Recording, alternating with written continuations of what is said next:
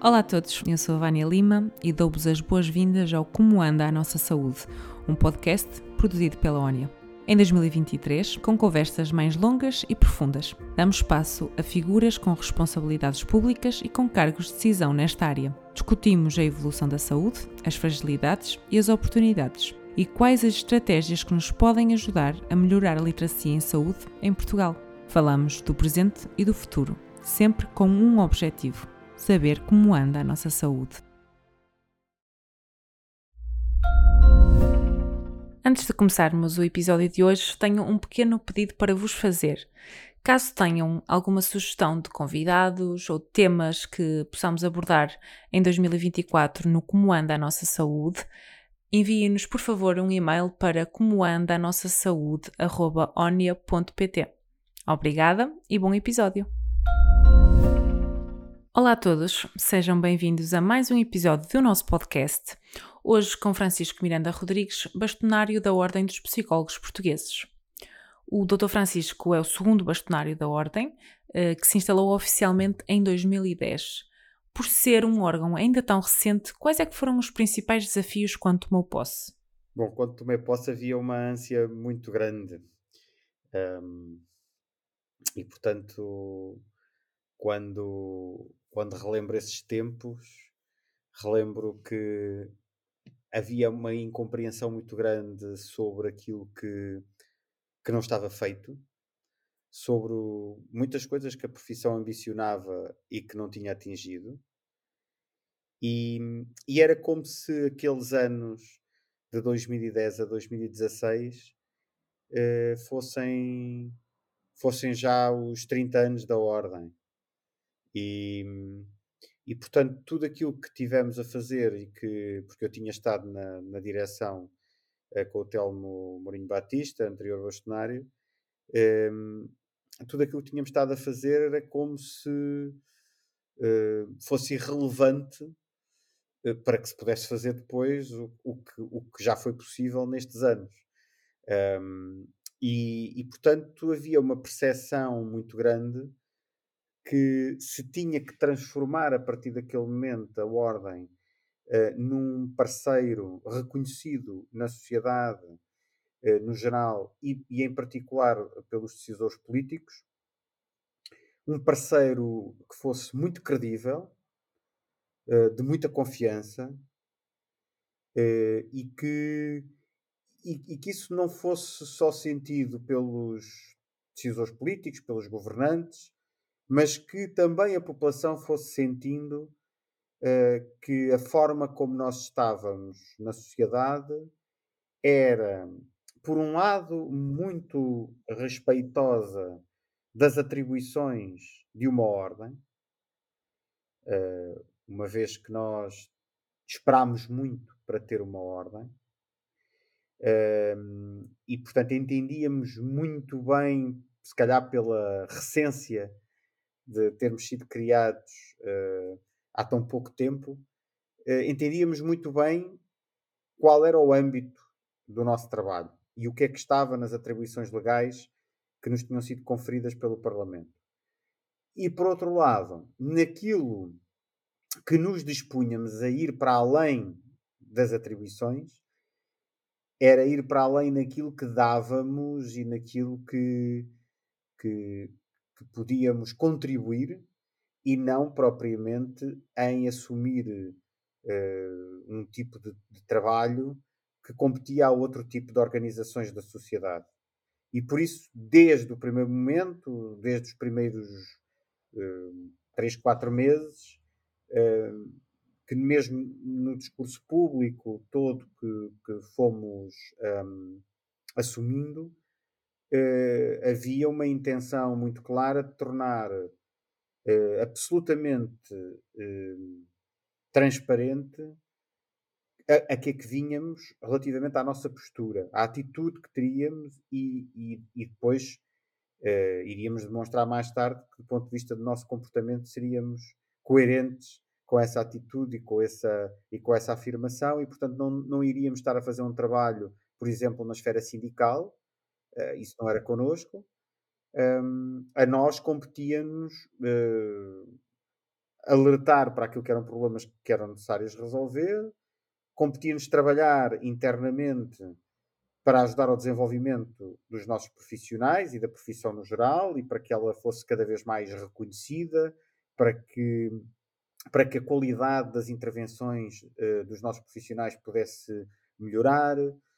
E, e isso seria algo absolutamente central do nosso trabalho. E depois, a seguir, uh, aquilo que seria dar a conhecer cada vez mais e contribuir para que as pessoas soubessem o que esperar de, de, dos psicólogos, uh, o que é que fazíamos, uh, até como fazíamos e, e onde nos encontrar um, e, e, portanto, no fundo, tudo isto se pode resumir a construirmos um estatuto socioprofissional uh, com uma outra dimensão daquela que existia uh, e conseguirmos fazer isso através da mobilização uh, de todos os psicólogos e, psicólogas. Portanto, isso ser feito ao mesmo tempo que se criava um envolvimento e um, e um processo de identificação, uh, de identificação no sentido de identidade profissional. Um, e, portanto, um movimento que envolvia esse trabalho permanente uh, com os nossos colegas uh, e, através desse trabalho permanente de envolvimento e de mobilização, fazer passar uma imagem daquilo que éramos capazes de fazer que levasse a um maior reconhecimento do nosso papel e da necessidade da nossa intervenção em múltiplos contextos da sociedade. E estas competências, eh, que no fundo são o que vos pauta, transformaram-se em conquistas? Ou há aqui determinadas conquistas que queira destacar, tendo em conta eh, esta regulação ainda tão recente da profissão? Eu acho que a questão do reconhecimento um, embora o reconhecimento seja para todos os profissionais em qualquer área uma, um trabalho permanente, o reconhecimento enquanto profissão na sociedade portuguesa julgo que foi conseguido. Há uma medida que é meramente simbólica, não, não julgo que, que seja isso que foi o reconhecimento, nunca o afirmei, uh, não, não faço essa avaliação. Acho que é meramente uma questão simbólica para não me alongar, acho que isso faz aqui um pouco a fundamentação também do ponto de vista simbólico do que eu afirmei sobre o reconhecimento, que é uh, o facto de termos um Dia Nacional do Psicólogo em Portugal. Uh, essa, eu julgo que é, isso simboliza esse reconhecimento. Depois, o facto de, em algumas áreas, termos conseguido passar a ter uma presença bastante mais uh, efetiva, uh, mais amplamente uh, defendida pela população, por quem decide. O exemplo dos, dos psicólogos nas escolas, que, cujo número cresceu de forma muitíssimo significativa. Eram cerca de 700 há seis anos atrás, e portanto menos ainda quando a ordem foi, foi criada, uh, talvez fossem pouco mais de metade nessa altura de, do, do, destes 700, ou seja, 400 e tal, talvez, nessa altura.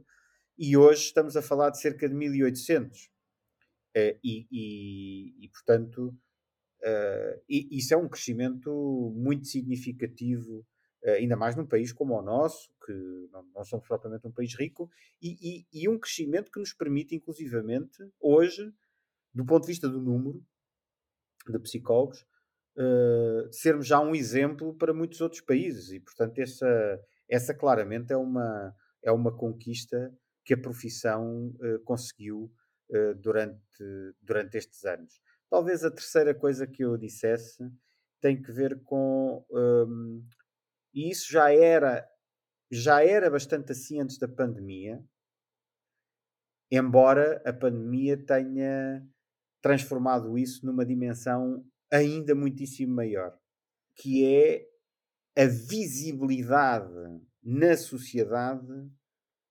do, do psicólogo, uh, em termos de um, uma, uma grande aceitação da sua presença e uh, de procura dos seus serviços nas mais variedíssimas áreas. A procura existe de forma tremenda. O problema, nós temos outros problemas que não estão resolvidos, mas a procura passou a ser algo muito claro e, e, a, e a população aceita, mas mais do que aceita, quer dizer, passou de, dessa aceitação para uma vontade muito grande de poder aceder aos serviços prestados pelos psicólogos. Eh, e isso também julgo que é uma, uma grande conquista em benefício de todos, na verdade, porque, porque são beneficiados, é certo, os profissionais uh, que podem exercer a sua profissão em melhores condições crescentemente, uh, tendo essa procura, mas claramente a população uh, que, que, que, também passa a beneficiar de, desses serviços. Não? É? Sim, sim, sem dúvida. E, e a par disto é a redução do estigma nas questões da saúde mental e também a percepção que nós não precisamos ter um problema gravíssimo uh, para ir ao psicólogo e que o psicólogo provavelmente é necessário para toda a gente e é tão normal como irmos, por exemplo, ao, ao médico de família. O curso de Psicologia uh, já tem mais de 50 anos em Portugal e, no entanto, a ordem uh, é ainda muito recente, como nós também já temos falado. Por que este compasso se espera na criação da ordem? Eu acho que esse, essa história está por, por fazer. Posso dar a minha opinião sobre isso, mas acho que é uma história interessante que um dia certamente há, alguém há de, há de contá-la e escalpelizar razões e encontrar coisas diferentes daquelas que eu agora vou dizer, certamente. É verdade que o curso existe há muito tempo, nos anos 60 foi criado no, no, Instituto Superior de Psicologia Aplicada, portanto, o curso surge primeiro numa escola privada em Portugal e, e, e depois uh, só, só depois do 25 de abril de 1974 é que, é que aparece nas escolas públicas. Um, é um curso que até aos anos 90 eh, tinha pouca gente por ano, eh, em poucas escolas públicas, mais o Instituto Superior de Psicologia Aplicada. Eh, e, portanto, a massa crítica do número de profissionais não era assim tão grande quanto isso. Eh, não tinham passado assim tantos anos eh, com uma um número de psicólogos tão grande assim em cada ano a sair dos, dos, cursos. Uh, portanto, significa que uh, estes profissionais foram pioneiros, mas pioneiros eram poucos pioneiros a tentar demonstrar o que, é que era isso de ser psicólogo e, portanto, era muito mais difícil ser psicólogo nessa altura uh, para quem estava a começar, independentemente de, de podermos considerar que, bom, mas a concorrência não era tão grande, uh, se calhar as condições económicas do país também eram diferentes, um, houve ali um momento de grande crescimento, um, ehm, aqueles anos 80 com os fundos comunitários, a partir do momento em que Portugal teve acesso a eles, foram momentos de grande crescimento e, portanto, se calhar isso ajudou muito, independentemente da área profissional, independentemente de se eram psicólogos ou não, mas uh, enquanto psicólogos e naquilo que dizia respeito a serem à sua atividade enquanto psicólogos, foram pioneiros com muitas dificuldades, com as dificuldades que os pioneiros têm de, de, de terem que, que, demonstrar o que é, que é esse seu trabalho. E num país uh, com, com uma literacia baixíssima, com qualificações também elas muito baixas, o, o, o, o, analfabetismo elevadíssimo nessa altura, ele hoje em dia ainda é, ainda é elevado, quer dizer, ainda temos analfabetismo, é, e portanto, eh, se ainda hoje temos analfabetismo, ele é elevado, eh, porque já não deveríamos ter. Portanto, um, isso eram condições muito difíceis e o, número era relativamente pequeno. Um, e isso será um dos fatores que terá levado durante algum tempo a que não existisse uh, ordem. Nem havia a proliferação de ordens profissionais temos hoje. Hoje temos 20 ordens profissionais e, portanto, a, a situação era muito diferente na altura. Depois, uh, os psicólogos uh, não tinham uma identidade assim tão partilhada quanto isso. Para além de, de terem tirado uh, uma licenciatura na altura, era assim, com o mesmo nome, não havia muito mais que os unisse. Uh, os psicólogos estavam muito mais até divididos uh, e eu quando iniciei o meu curso superior eu entrei na universidade em 1992 e nessa altura uh, o ambiente ainda era um, um ambiente muito mais de divisão do que união. Era de divisão entre as diferentes escolas teóricas na psicologia entre as diferentes áreas ou contextos para os quais se preparava mais ou menos os estudantes para irem trabalhar e, e as pessoas estavam mais preocupadas, nomeadamente a academia, uh, que era quem tinha o, o, pouco poder que existia relacionado com a profissão, estava nos, naqueles que, que, que lecionavam na academia. A academia estava muito mais centrada naquilo que era a, a defesa da importância de cada uma das suas áreas do que propriamente uh, da construção de uma coisa em comum, com raras exceções que existiam, existiam, sim, e que tentaram uh, lutar desde até relativamente cedo pela criação da ordem. Uh, eram poucos a fazê-lo, mas, uh, mas eram pessoas que, que tinham, para, para o tempo e para o contexto, a sua estratégia de tentativa de criação da ordem. A, a, a tentativa que vem a criar a ordem é a terceira tentativa. Portanto, tinham existido outras duas anteriores e uma delas uh, morreu muito na praia. Uh, ou seja, havia já um compromisso político, foi num dos governos de Cavaco Silva e, e a proposta acaba por, uh, por não ir avante, mas, mas depois já haver compromissos muito fortes de que iria ser criada a ordem, portanto já havia uma, uma proposta de estatutos que estava, estava consensualizada mas infelizmente acabou por não acontecer nessa altura. Uh, e as divisões, uh, o, aí o contributo das divisões foi mais para o não fortalecimento daquilo que era a percepção por parte do poder político da emergência da criação, da necessidade de criação da ordem. Eu julgo que mais tarde foi possível criar mais esse sentido de urgência, ainda que, devo dizer, não sempre. Na terceira tentativa, nós tivemos problemas que também são outro tipo de problemas que justifica a lentidão. Eh, portanto, para além da, da, da recência de uma massa crítica significativa de número de profissionais, para além da questão da mobilização dos profissionais, ser uma mobilização difícil, porque havia muito mais divisões do que propriamente uma união à volta de algo em comum, um, ehm, que aliás se manteve mesmo quando a, a ordem foi criada. A, a terceira questão julgo que terá que ver com também as pequenas os episódios políticos, aquilo que estamos sempre sujeitos, que não controlamos. Um, terá acontecido isso na segunda tentativa também, mas na, na, tentativa que eu estive ligado e que veio a criar a ordem, isso também aconteceu. Uh, nós, passado dois anos de, de termos iniciado uma associação, que era a Associação para a Ordem dos Psicólogos, a APOP, nós conseguimos que o estatuto fosse, uh, a proposta de lei que aprovava os estatutos fosse votada, uh, votação na globalidade, uh, no, na generalidade, no, no, no Parlamento. Eh, acontece que isso foi passado dois anos não é? De, desse esforço, portanto foi pouco tempo, portanto, em dois anos conseguimos que fosse votado, havia um consenso e de repente houve a dissolução da Assembleia da República.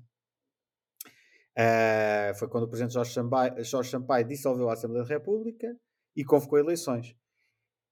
O novo Parlamento já não era, já não deu prioridade a este processo e nós tivemos mais cinco anos até criarmos uh, a ordem. Uh, e portanto, o esforço da Associação para a Ordem dos Psicólogos durou sete anos, mas teve estas vicissitudes. Portanto, depois deixou de ser uma prioridade, depois havia algumas divisões na, dentro de, de, de, grupos parlamentares sobre criar ou não criar mais uma ordem. uh, e, e, tivemos que fazer muita demonstração da, da necessidade da existência de uma ordem de psicólogos para a proteção das pessoas, para a sua segurança e saúde, uh, para o conseguir, e portanto foi um esforço e foi necessário muita persistência durante muitos anos para termos conseguido criar a ordem dos psicólogos. No, no final de setembro deste ano, o Sr. Bastonário dizia, precisamente na, na Assembleia da República, que é necessário um aprofundamento da regulação da profissão de psicólogo. Que mudanças é que propõe nesta área? A grande mudança é nós termos o atos da profissão protegidos. Essa é a questão mais significativa para as pessoas. É haver garantias que não existem pessoas que pura e simplesmente, pelo facto de não dizerem que são psicólogos, podem fazer a mesma coisa que os psicólogos fazem sem quaisquer tipo de repercussões, sendo que isso pode constituir um problema, um risco para a saúde das pessoas.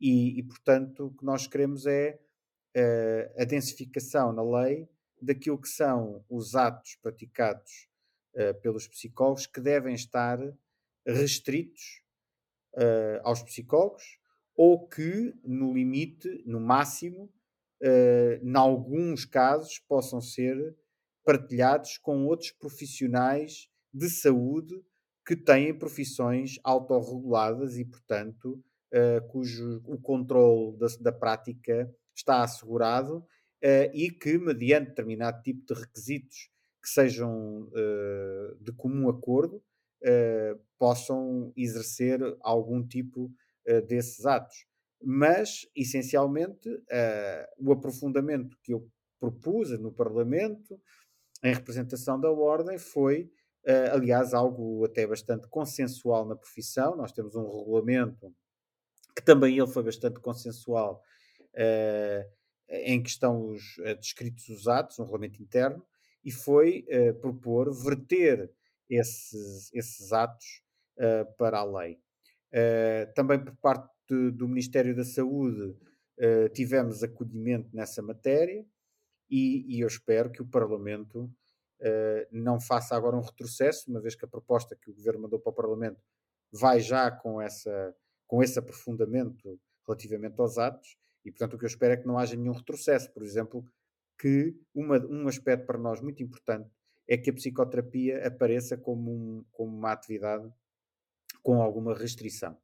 Eh, nós não defendemos, nem nunca eh, defendemos, que ela deva ser apenas e só exercida por psicólogos. Eh, é sabido, por exemplo, que os psiquiatras, e portanto é algo historicamente ligado também à profissão médica, que os psiquiatras, e nomeadamente psiquiatras com formação específica na área da psicoterapia, a exercem. E nós não temos absolutamente nada contra isso, nem nunca tivemos, Portanto, entendemos que essa partilha é natural e perfeitamente possível. Outra coisa bem diferente é que qualquer pessoa, independentemente de ser um profissional com as devidas habilitações no âmbito de profissões uh, autorreguladas na saúde, por exemplo, alguém que seja economista ou advogado e que faça uma formação, mesmo que uma formação específica em psicoterapia, aí numa sociedade ou associação de caráter científico, mesmo que o faça durante dois anos ou três, que uh, isso é igual e dá-lhe as competências necessárias para que, em segurança uh, e, e, com proteção da saúde dos seus clientes, um, se possa, possa exercer essa atividade.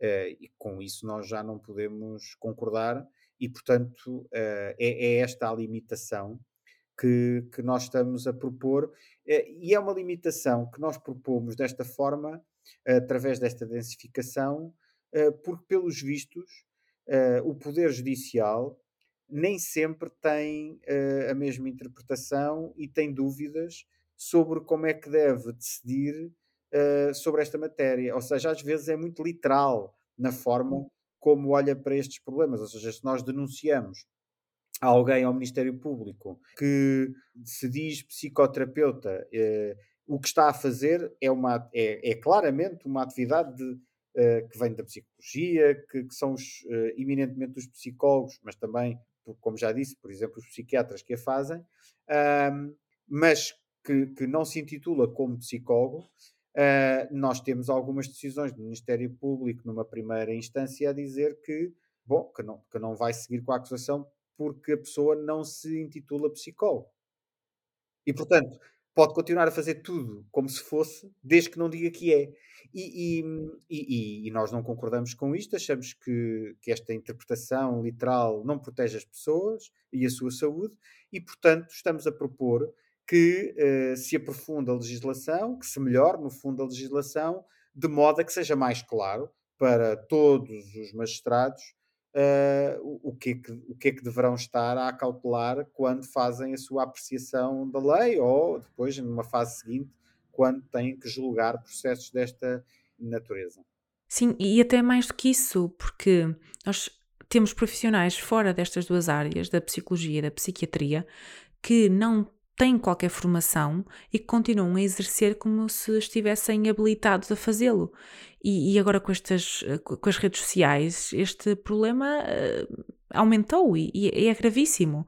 E, e, a questão da nossa lei também ser tão ambígua em relação a este tema um, também se prende pela falta de importância que ainda é dada às questões da psicologia e, e, a não compreensão que estes atos podem ser tão danosos como qualquer má prática a nível físico.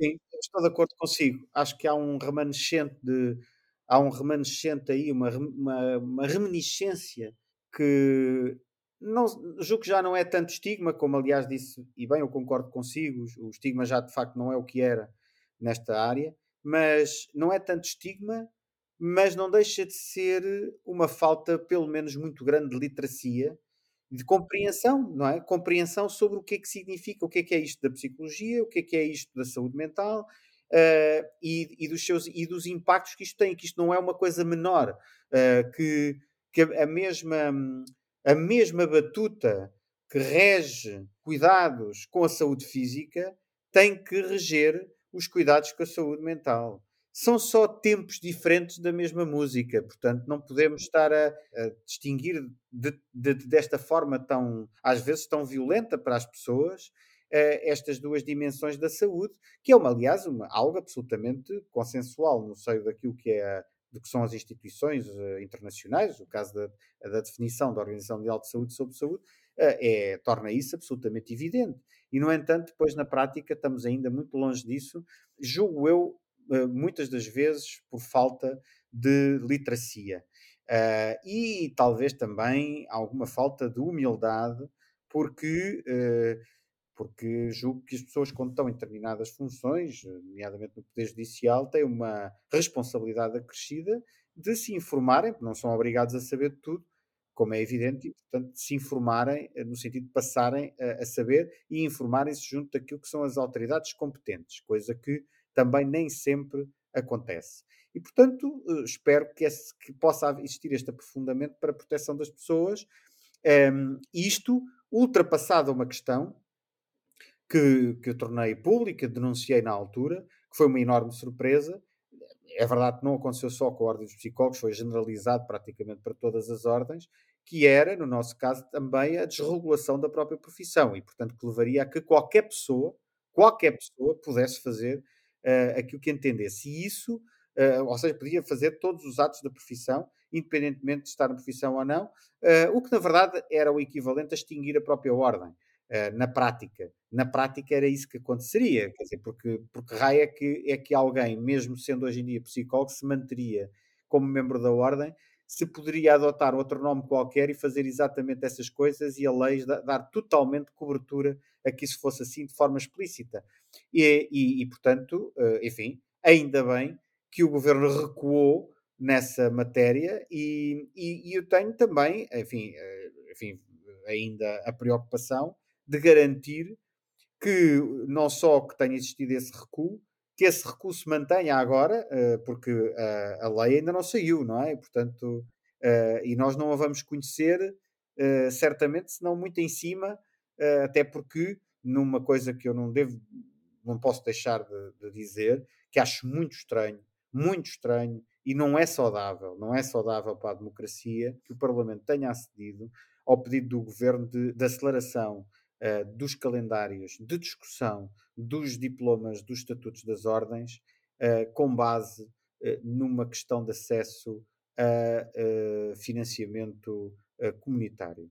Porque a partir do momento em que nós abrimos a porta a, a uma aceleração daquilo que são processos que fazem parte do sistema democrático, para que seja possível haver uma discussão transparente uh, dos diplomas legislativos, que permita uma ampla participação, mas também que permita a qualidade de elaboração das leis ao legislador, porque se o fizer à pressa, depressa e bem, não há quem, eu julgo que não foi um bom contributo para a qualidade da nossa democracia o facto do Parlamento uh, ter, pelos vistos, uh, vamos, vamos aguardar para ser nos próximos capítulos, mas pelos vistos, a jogar para aquilo que é público neste momento, ter anuído a que houvesse essa aceleração.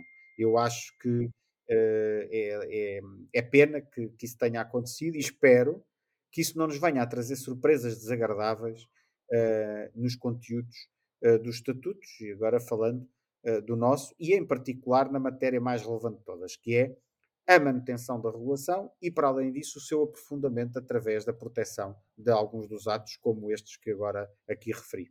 Hum. Neste momento, quais é que são as áreas de especialização mais populares entre os psicólogos em Portugal?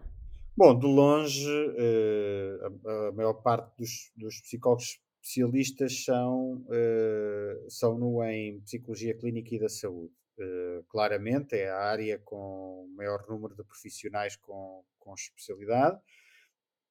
E depois, mais especificamente, quando falamos em especialidades avançadas, a própria psicoterapia. E por isso é que, quando às vezes me perguntaram uh, se eu achava que era preciso fazer uh, a regulação da psicoterapia, eu dizia que Bom, quanto muito é necessário melhorá-la. A regulação já existe, porque uh, a psicoterapia já faz parte de profissões que são reguladas uh, e até é uma especialidade de uma delas. Portanto, a regulação já existe, pode-se melhorar essa regulação. E, portanto, um, neste caso, de facto, os psicólogos, em termos de número, claramente as duas grandes uh, áreas de especialização, uma a geral clínica e da saúde e depois a outra em termos de sociedade avançada são uh, clínica da saúde e depois psicoterapia. Hum. E como nós também já falamos, a pandemia fez crescer a procura de, de apoio psicológico. Mas qual é que foi a evolução no pós-pandemia? Não sei se, se há dados sobre isto. Estamos a precisar de dados outra vez, porque a realidade está sempre em mutação, uh, mas, mas sim, mas temos dados sobre isso. E já agora contextualizar, até é importante por causa da questão anterior, Uh, a profissão tem atualmente perto de 27 mil membros. Uh, e, e, e, portanto, e, e, quando falamos em números de especialistas, também estamos a falar de uh, muitos milhares de especialistas. Não estamos a falar de centenas. Atualmente, nós vivemos uma situação, uma boa situação em termos de emprego, provavelmente até melhor do que as boas estatísticas que o país tem de emprego. Eh, estamos a falar eh, de pleno emprego na profissão, quase de certeza. Eu digo quase de certeza, porque os números mais atuais que nós temos, em bom rigor, são de setembro de 21 e, portanto, as coisas podem ter piorado. Eh, em setembro de 21 vivíamos um momento que não era só de pleno emprego era mais do que isso. Uh, porque uh, nós fizemos nessa altura um estudo socioprofissional e os dados referentes a esse momento apontavam para menos de 2%. Menos de 2% de desemprego. Uh, nós, quando, estamos a, quando falamos de 5%, já estamos a falar de, de, de pleno emprego, uh, porque no fundo há sempre flutuações, há sempre gente que num determinado momento está, está no desemprego, não é? Uh, mas uh, estávamos a falar de 2%. E, uh, e sabemos também nesse mesmo estudo que em, antes da pandemia, portanto, imediatamente antes da pandemia, salvo erro, não sei se o mês de referência, agora não me recordo de, de cor, não sei se o mês de referência foi janeiro de 2020, se foi dezembro de 2019, mas antes da pandemia estávamos com uh, um desemprego na casa dos uh, 4, qualquer coisa, portanto, abaixo dos 5% antes da pandemia. Quando comparado com poucos anos antes, uh, para aí em 2017, 2018, em que estaríamos talvez na casa dos 10, 11%, de facto, uh, a transformação foi bastante grande. E pior estávamos quando foi, por exemplo, os tempos da crise financeira. E, portanto, a profissão tem dado, uh, tem feito um, um progresso grande uh, desse ponto de vista. E, e, hoje em dia o principal problema não é de todo o desemprego que a profissão tem. A profissão tem um, níveis de precariedade, também de acordo com o mesmo estudo, que são superiores à média nacional. E isso descontando aqueles que não se podem considerar precários. Um, um, um psicólogo que trabalha como profissional liberal, tendo o seu espaço de consultório, uh, não é um precário, porque, porque, essa é, porque a definição de profissional liberal é, é, essa, é, não tem um vínculo com uma terceira entidade, portanto, e isso não é para ser precário, é ser profissional liberal. Agora, mesmo dentro daqueles que têm vínculos com, com, com entidades e, e, eh, e, portanto, esses sim podem, eh, podem entrar em linha de conta para contabilizarmos qual é a sua situação laboral em termos de precariedade ou não. Uh, mesmo assim, a profissão, nessa mesma altura, uh, ou seja, em, 2000 e, em setembro de 2021, apresentava números de precariedade acima da, da, média, da média nacional. O que não, não era assim muito difícil de perceber, porque se a profissão fez este rápido caminho de saída de números grandes de desemprego, dificilmente transitaria nesta dimensão toda que tem, porque são muitos profissionais já, dificilmente faria uma transição ao mesmo tempo para deixar de ter precariedade, porque é um caminho que se faz em simultâneo, mas não ao mesmo tempo. E eu não sei se isto pode parecer contraditório, né, simultâneo, mas não ao mesmo tempo, mas, mas as velocidades são diferentes. E, portanto, eh, essa, essa é uma das questões. Depois, portanto, a precariedade claramente continua a ser um problema. Embora, quando eu digo que é acima da média nacional, não era muito acima da média nacional, mas ainda assim era acima da média nacional. Relativamente ao outro problema, é o problema do valor, do valor que é atribuído à profissão. Ou seja, nós, eu julgo que nós vencemos, grosso modo, na medida em que é possível vencer, eu ponho sempre muitas aspas nestas coisas, uh, porque uh, e estou sempre, a, sempre a alertar os meus colegas de profissão que as conquistas são sempre provisórias. Nós temos que estar sempre a lutar por elas. as coisas ganham-se, mas também se perdem. Portanto, é sempre com estas aspas, mas ainda assim eu penso que nós vencemos a batalha da afirmação penso que vencemos a batalha do reconhecimento, eh, mas ainda temos esta batalha da valorização por vencer. Estamos a travá-la com, alguns, com algumas coisas positivas que já se vão vendo, mas é uma batalha mais difícil uh, e que vai demorar mais tempo. Uh, é uma batalha em que o contexto ainda é mais relevante, uh, porque é difícil valorizar os salários dos psicólogos muito acima dos salários da economia portuguesa, não é? E, portanto, os portugueses eh, ganham mal, de uma forma geral, salvo raríssimas exceções. Aliás, estatisticamente, uh, quer dizer, basta ver, basta ver qual é que é o topo do, dos escalões do IRS para perceber que, que os portugueses ganham mal. E, e o salário médio é, é muito baixo e, portanto, isso não ajuda. Uh, ainda assim, eu julgo que há algumas áreas que têm melhorado substancialmente os seus rendimentos na psicologia. Uh, julgo que há uma melhoria na área clínica e da saúde, cl claramente. Uh, agora também com os seguros de saúde a darem uma, alguma ajuda. Portanto, isso, isso vem uh, ajudar a que este processo de valorização comece a acontecer para além de que há uma procura muito maior dos serviços dos psicólogos, muitíssimo maior. Nós estamos a falar de uma procura que cresceu, também de acordo com o mesmo estudo, tinha crescido mais de 30% em média. É, é, é, um crescimento brutal, não é?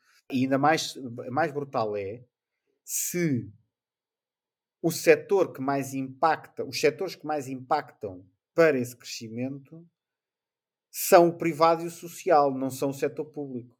Porque o setor público, o setor público tem a resposta que tem e pronto, não é? Portanto, ela não, ela não cresce. Por isso, eh, de facto, é muito significativo esse crescimento e claro que isso teria que se ver também nos preços. Felizmente, porque os valores uh, precisam de, crescer para que a profissão possa ser sustentável, porque senão não é possível uh, que, que alguém viva da profissão durante muito tempo a, a, receber determinados valores e, portanto, e a manter-se numa atualização permanente e no, com níveis de especialização muito grandes, porque ainda mais a profissão tem, tem níveis de especialização muito elevados e são precisos muitos anos para se conseguir atingir esse nível de especialização e um esforço financeiro que geralmente está a cargo do próprio, não está a cargo de, de nenhuma instituição. Por exemplo, outras profissões, mais até nas profissões ligadas à saúde, o, o esforço de especialização é um esforço partilhado, porque uh, o Estado acaba por investir muito nesse, nessa especialização. Isso não acontece com os psicólogos. E, portanto, uh, eh, um, ehm, estes profissionais pagam do seu bolso isso, logo, uh, até devem fazer-se remunerar muito melhor para que consigam fazer face a essa exigência. O problema é que os portugueses, de uma forma geral, ganham pouco e, portanto, também depois não podem pagar. Uh, e, e, já hoje em dia isso é difícil e, e eu diria que cerca de 50% da população portuguesa não tem qualquer hipótese de aceder a psicólogos, a não ser que tenha acesso via social ou via setor público. Porque, de outra forma, não tem recursos financeiros para, para isso.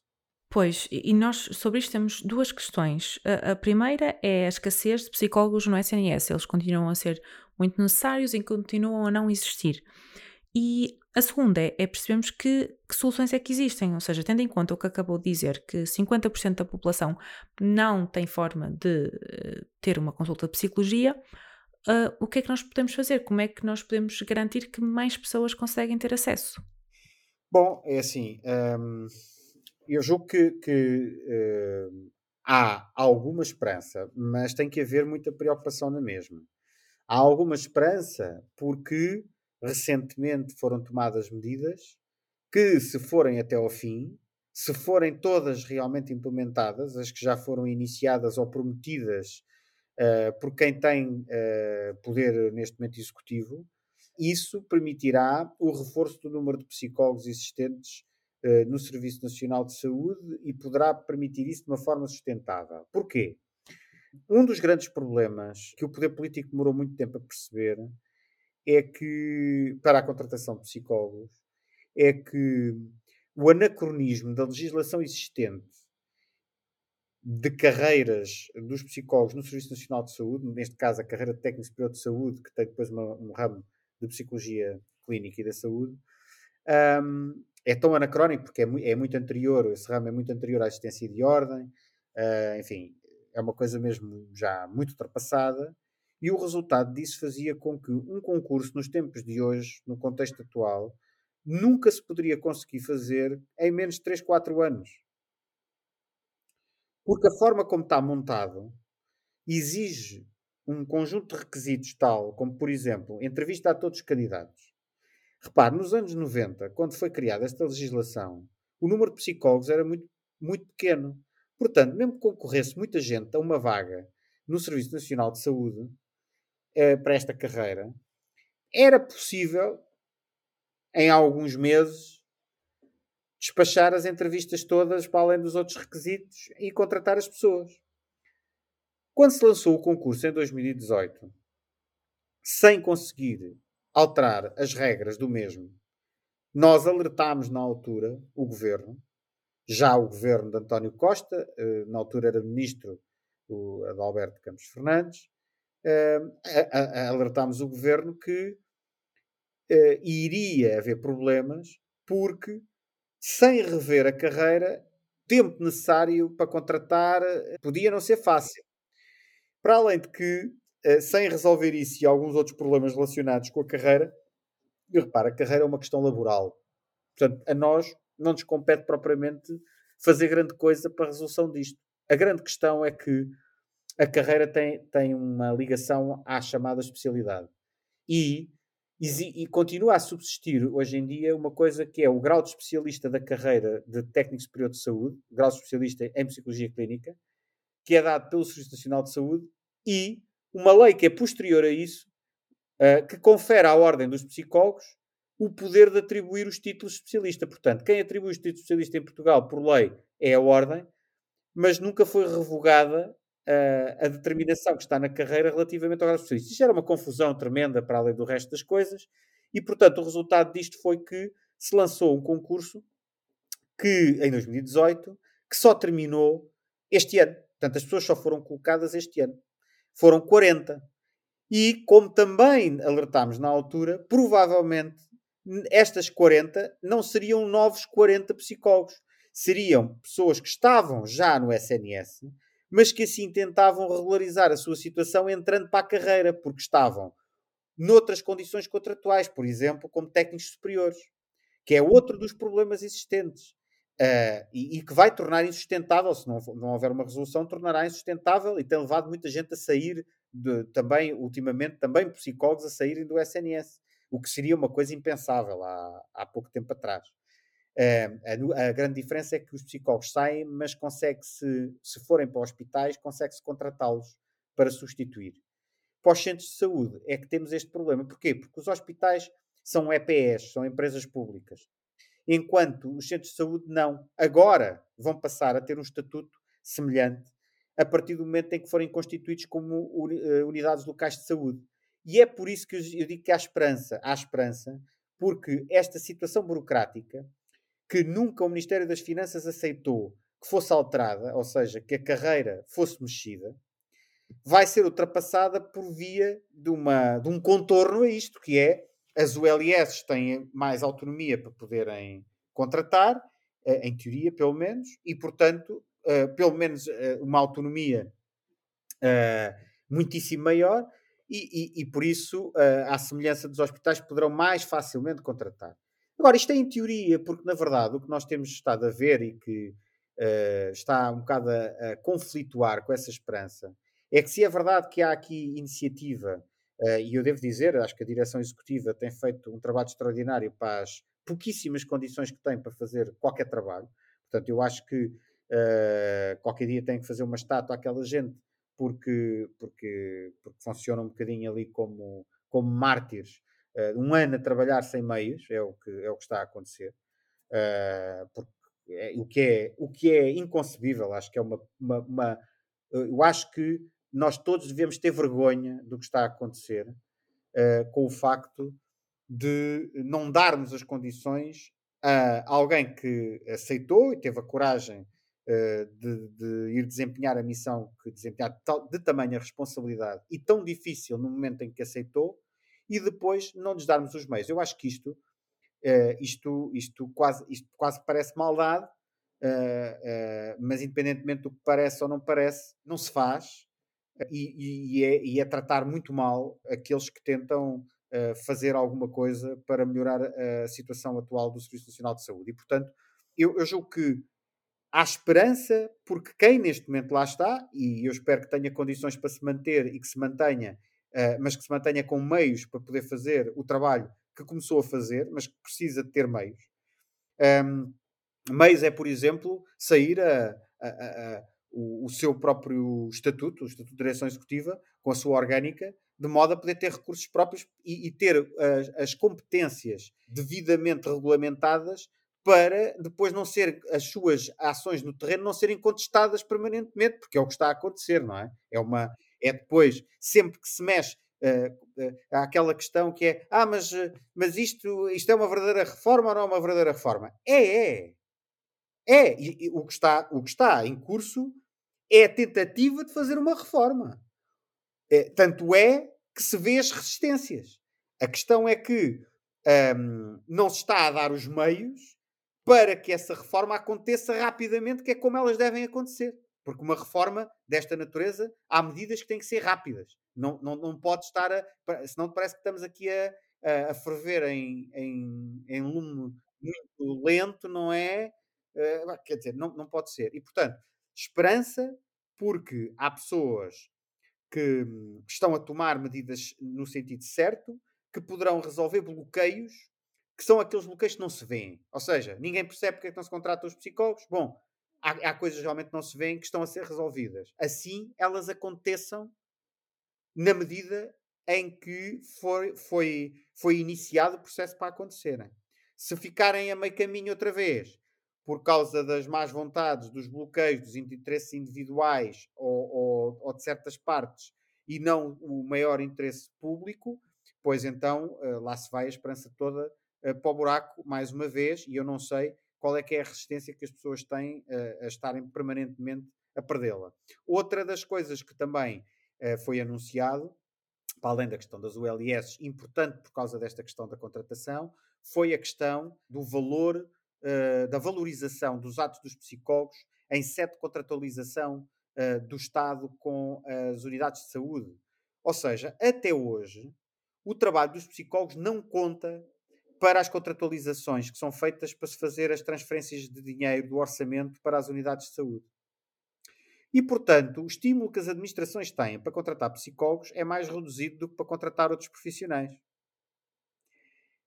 O atual diretor executivo anunciou publicamente que a partir de 1 de janeiro de 24 Uh, os psicólogos também constarão uh, dos atos uh, de profissionais que também constarão das profissões cujos atos estão valorizados para esse efeito.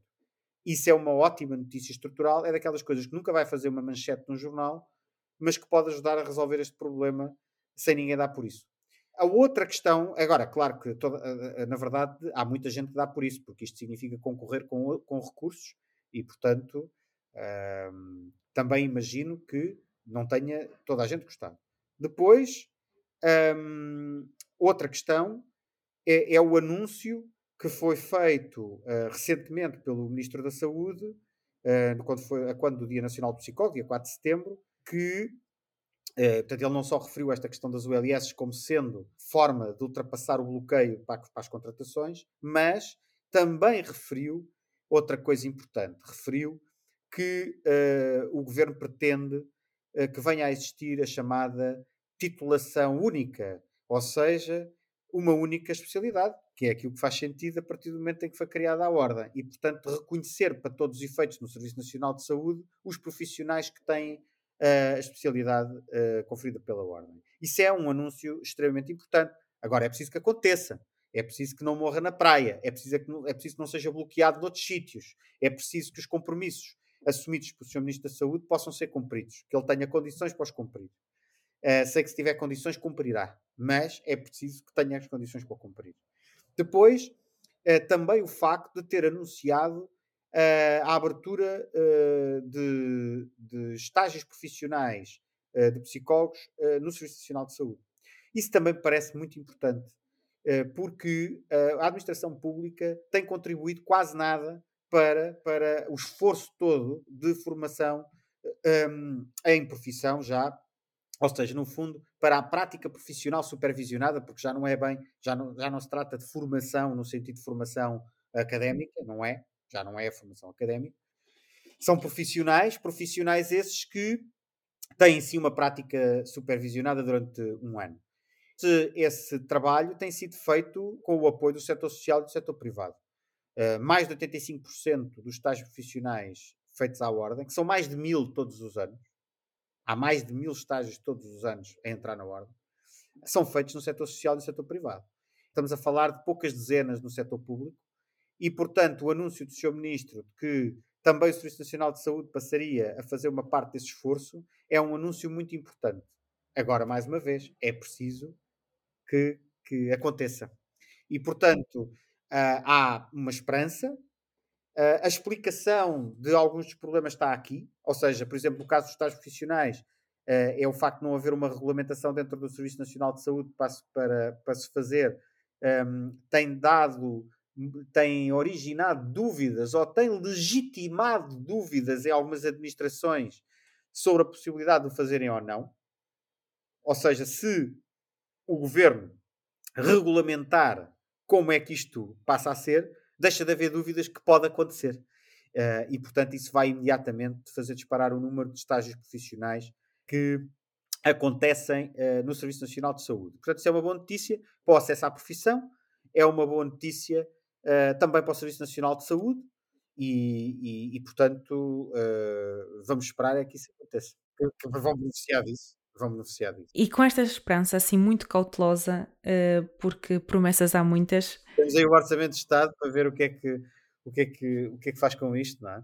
Sim, sem dúvida. Um, Faço-lhe então a, a, última questão, uh, que é uma questão que nós fazemos a todos os nossos convidados, que é quem é que é ou quem é que são as pessoas que mais o inspiram a nível profissional? Pois, uh, uma seria difícil de, de distinguir assim uh, entre, entre tantas pessoas que vão inspirando, mas as pessoas que me vão inspirando mais são pessoas, na verdade, mais anónimas que, que vou tendo às vezes uh, contacto e que, e, que, e que no fundo me ajudam por vezes a relativizar uh, as dificuldades que, que todos nós uh, algum dia passamos nas nossas, nas nossas vidas. E quando não posso deixar de olhar para trás e vejo os meus pais, os meus pais não deixam ainda de hoje um, pelo exemplo em termos de uh, capacidade de superação e de persistência e de, e, de, e de terem que fazer o esforço de trabalho em condições bastante mais difíceis e partindo de condições muito mais difíceis do que aquelas que eu tive a felicidade de partir, um, continuam a ser pessoas que, uh, quando, quando isso me vem à memória, uh, me ajudam a, ainda hoje, mesmo, e, mesmo que não venham à memória, eu julgo que de forma mesmo não consciente, isso está sempre presente, está sempre presente para mim. Eu, o facto de um, o meu pai, que já faleceu, uh, trabalhou durante 40 anos, mais de 40 anos, como caldeireiro. Uh, teve uma infância na pobreza, uh, eram nove irmãos, e, e portanto toda a vida foi uma, uma vida de trabalho muito esforçado um, para poder, e, e, muito com um objetivo sempre de poder garantir que, que eu pudesse ter outras condições que, que ele não tinha que ele não tinha tido. E portanto fez aquilo que podia uh, para, para contribuir para isso. E, e a minha mãe que uh, não só assegurava uh, praticamente tudo em casa porque, porque o, o, meu pai na verdade não fazia muita coisa do trabalho doméstico. Uh, a minha mãe assegurava, praticamente a minha mãe é, é, felizmente é viva, uh, mas que assegurava não só isso, como depois trabalhava, uh, trabalhava em casa, ah, era, fazia cintas e sutiãs, especificamente isto, e, e, e, e, portanto fez um esforço tremendo, aliás, um esforço físico tremendo que hoje paga bastante bastante com, com algumas doenças. Um, e um esforço muito grande para complementar o rendimento, e, e, isso durante muitos e muitos anos, para além de cuidar, não só de cuidar da, da casa em todos os aspectos, uh, com o esforço que isso também, também trazia, como depois de cuidar numa lógica de família mais alargada que, que eu ainda pude assistir, ou seja, que eu ainda pude viver que hoje em dia é menos comum, mas de, de, de cuidar do. Ela tinha, tinha outros três irmãos e, portanto, de cuidar do, de, de, de, alguns irmãos, de cuidar de cuidar e cuidar do ponto de vista de saúde, inclusivamente, de, cuidados, uh, grandes cuidados, uh, ou de sobrinhos, ou de, e, e, portanto ser sempre alguém que, apesar dessas dificuldades, uh, persistiu a, a, a isso tudo. Uhum. Mas foram esforços uh, que valeram a pena porque o resultado está à vista e, e tem feito um trabalho uh, mesmo muito meritório. E agradeço-lhe também esta conversa porque uh, com certeza que ajudará as pessoas que, que também nos ouvem a conseguir perceber aqui uma série de questões que normalmente não são de, do conhecimento nem do pensamento uh, geral e, e, por isso, muito obrigada, Sr. Bastonário. Muito obrigado, muito obrigado eu pelo vosso interesse, está bem? Continuação de bom trabalho.